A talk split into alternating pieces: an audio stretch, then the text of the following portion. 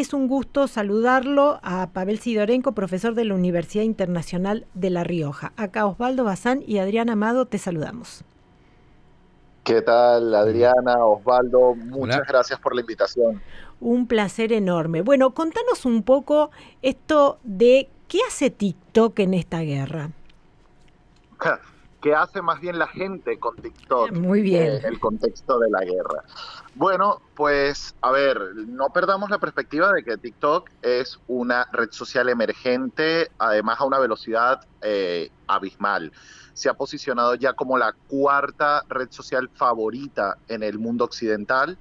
Eh, supera los mil millones de usuarios y bueno, no era descabellado eh, entender que evidentemente un conflicto de estas características y de esta magnitud, pues evidentemente tendría una eh, tendría lugar en ella. Ahora, evidentemente es un poco chocante porque la plataforma la teníamos relacionada con otro tipo de narrativas. Es decir, allí pues mucha gente todavía sigue pensando que es una red social de gente muy joven, donde se hacen bailes, donde eh, se hace mucho humor, eh, donde los contenidos son bastante frívolos. Y a ver, es verdad, ese tipo de contenidos los hay, pero los hay como en todas las redes sociales. Y TikTok eh, ha ido cobrando una importancia enorme eh, pues siendo también transversal a otros segmentos de usuarios. Ya no es solamente un fenómeno de la generación Z, aunque es mayoritaria, eh, pero sí es un fenómeno de las audiencias más digitales. Y bueno, allí ahora eh, pues la gente ha querido expresarse, pero más que expresarse sobre este fenómeno, quizá lo más interesante es la cobertura del conflicto. Es decir, los propios ciudadanos en, los lugares que están ahorita afectados por, por la invasión, pues han estado haciendo una cobertura in situ, pues a través de esta plataforma, porque es popular. Si ustedes buscan el hashtag Ukraine en inglés, ya superan las 24 mil millones de visualizaciones en TikTok. Si buscamos Ucrania en español, eh, se está acercando a los 4 mil millones de visualizaciones. Ahora, en muchos casos lo que impresiona, y creo que es la gran diferencia con relación a las otras redes, es que hay mucha gente común y corriente que supera millones de, seguidores, ¿no? Esto por ahí en otras redes es más está más asociado a celebridades que tienen millones de, gente que la sigue, pero acá en TikTok lo que vemos es gente común o, mm, no sé, maquilladoras o gente que se dedica a la cocina, que de pronto junta ese caudal de seguidores y obviamente se convierte en un nodo súper atractivo para transmitir algo que esté pasando en, en el momento. Sí, a ver, eh, evidentemente tiene que ver con el algoritmo. Eh, TikTok se diferencia de otras redes sociales porque su algoritmo es una inteligencia artificial. Entonces, eh, esta inteligencia artificial agarra todos los contenidos y los trata por igual. Es decir, es una red bastante democrática en ese sentido.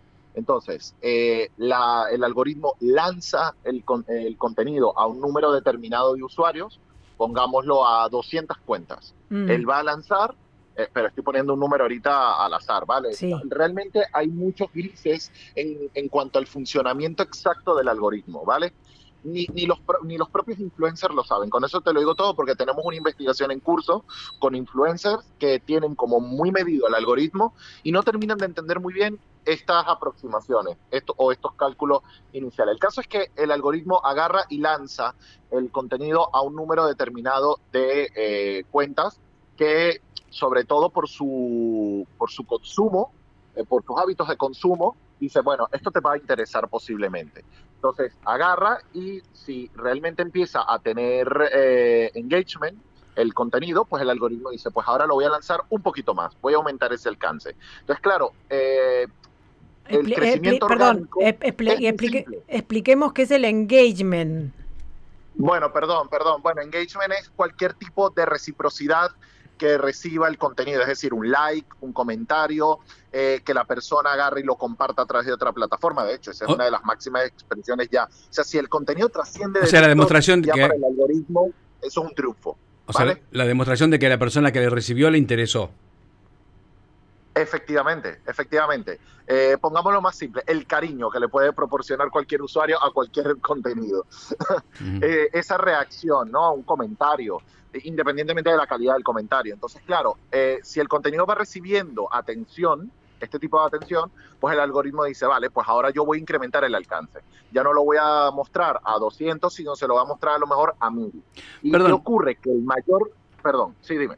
No, no, continúa, continúa la historia, continúa la idea. Ah, no, no, iba a dar un detalle, que es que casi el 80% del consumo de contenido dentro de TikTok se hace en el feed principal, en el para ti. Entonces, claro, porque la gente todo el rato quiere descubrir cosas nuevas y es ahí donde el algoritmo va sugiriendo. Eh, en estos momentos, ¿TikTok eh, está en, función, en funcionamiento en Rusia? Eh, caramba, no lo tengo claro, estaba, estaba porque de hecho la semana pasada las manifestaciones en Moscú se cubrieron eh, en vivos, en, lives. Claro. Que además es algo muy curioso. Eh, la, plataforma permite hacer lives solo a perfiles que tengan más de mil seguidores.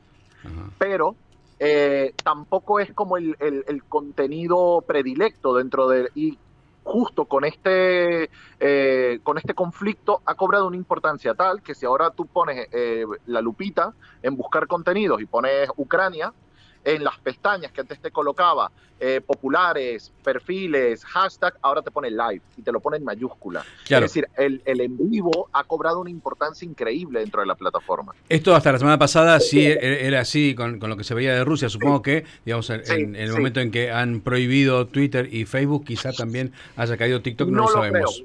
Ah. Porque es de China. a ver, ahí hay geopolítica también. Explícanos un poco esto, porque además esa fue la razón por la cual Donald Trump estaba muy en contra de TikTok. Sí. Sí, exacto. Ahí hay geopolítica, evidentemente, o sea, no perdamos la perspectiva que TikTok pertenece a una corporación china, ByteDance, y toda empresa china tiene un miembro como mínimo, como mínimo, un miembro del Estado en la, en la mesa directiva, ¿vale? Entonces, en la junta directiva. Con lo cual, eh, TikTok es la ventana occidental de otra red que existe solamente en China que se llama Douyin que se escribe Douyin. Entonces, eh, perdón, eh, se agrega un, un, problema, un problema más al tema, porque ahora efectivamente, digamos, en el caso de que a Rusia quiera prohibir TikTok, va a tener un problema con China digamos, eh, a nivel de Estado, porque hay alguien, hay alguien del Estado chino en, en, TikTok. Es algo mayor todavía. Digamos, y más teniendo en cuenta que es el lugar que en el que les queda a los rusos. O sea, es la puerta de escape que les queda a los rusos. En ese, esa eh, puerta de escape, si la cierran, ¿van a tener problema con China? Bueno, a ver, eh, claro, ah, yo, yo, yo, no, no, no, no puedo estar, no, no, estoy como en una posición como para afirmarlo, pero eh, sí es presumible, ya que entendiendo, vuelvo y repito, que toda empresa china tiene siempre como mínimo a un representante del Estado, pues evidentemente eso llevaría a un conflicto mayor. De hecho, no olvidemos que cuando la India prohibió TikTok, eh, China se pronunció y China, el, el gobierno chino, dijo que le parecía una falacia y le parecía una insensatez el argumentario del gobierno eh, indio. Cuando Donald Trump eh, esgrimió sus argumentos con el tema de la seguridad nacional, pasó un poquito lo mismo. Es decir, China, eh, de hecho, tomó partido y decía que eso era parte de la propaganda negativa de Estados Unidos contra ellos. Entonces, bueno, sí, obviamente entendiendo que China y Rusia son una suerte de aliados naturales, pues eh, sí podría eh, generar un poco de incomodidad. Es, es, sumamente interesante. Y ahora eh, sé que lo has estudiado para, para cerrar y desde ya agradeciéndole a Pavel Sidorenko, profesor de la Universidad de La Rioja en España, de La Rioja Española. Em, ¿qué, ¿Qué uso le están dando los medios a TikTok? ¿Están aprovechando toda esta potencialidad? Muchísimo, muchísimo. ¿Por qué? Porque TikTok se está convirtiendo, o mejor dicho, se ha convertido en la ventana informativa de, la, de los segmentos emergentes, sobre todo de la generación Z.